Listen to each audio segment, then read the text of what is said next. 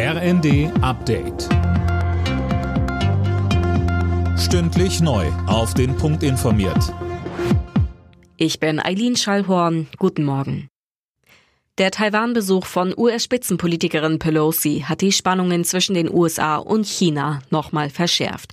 China hat den US-Botschafter in Peking einbestellt und Militärmanöver in den Gewässern rund um Taiwan angekündigt. Mehr von Max Linden. Die US-Aktion sei extrem gefährlich und ein Spiel mit dem Feuer, heißt es aus dem chinesischen Außenministerium.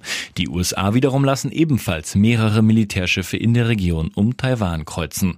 China sieht Taiwan als abtrünnige chinesische Region an und betrachtet Pelosis Besuch daher als Einmischung in innere Angelegenheiten. Rückendeckung dafür gibt es, wenig überraschend, aus Moskau. Das russische Außenministerium bezeichnete Pelosis Besuch als Provokation. Im Gasstreit mit Russland will sich Bundeskanzler Scholz heute die vielbesagte gewartete Nord Stream 1 Turbine angucken. Laut Wirtschaftsminister Habeck kann diese jederzeit aus dem Siemens Energy Werk in Mülheim an der Ruhr nach Russland gebracht werden. Moskau spricht jedoch von Einfuhrproblemen wegen fehlender Dokumente und hat deswegen letzte Woche die Gaslieferungen nach Deutschland erneut gedrosselt.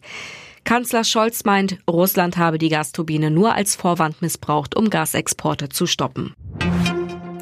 Vertreter von Verdi und der Lufthansa setzen sich im Laufe des Tages wieder an einen Tisch, um über die Gehälter des Bodenpersonals zu verhandeln. Die Verhandlungsführerin der Gewerkschaft Behle war zuletzt optimistisch, was eine Einigung angeht. Sonst drohen neue Warnstreiks. Auf Deutschland rollt die nächste Hitzewelle zu. In der Spitze wird heute mit Temperaturen von bis zu 36 Grad gerechnet.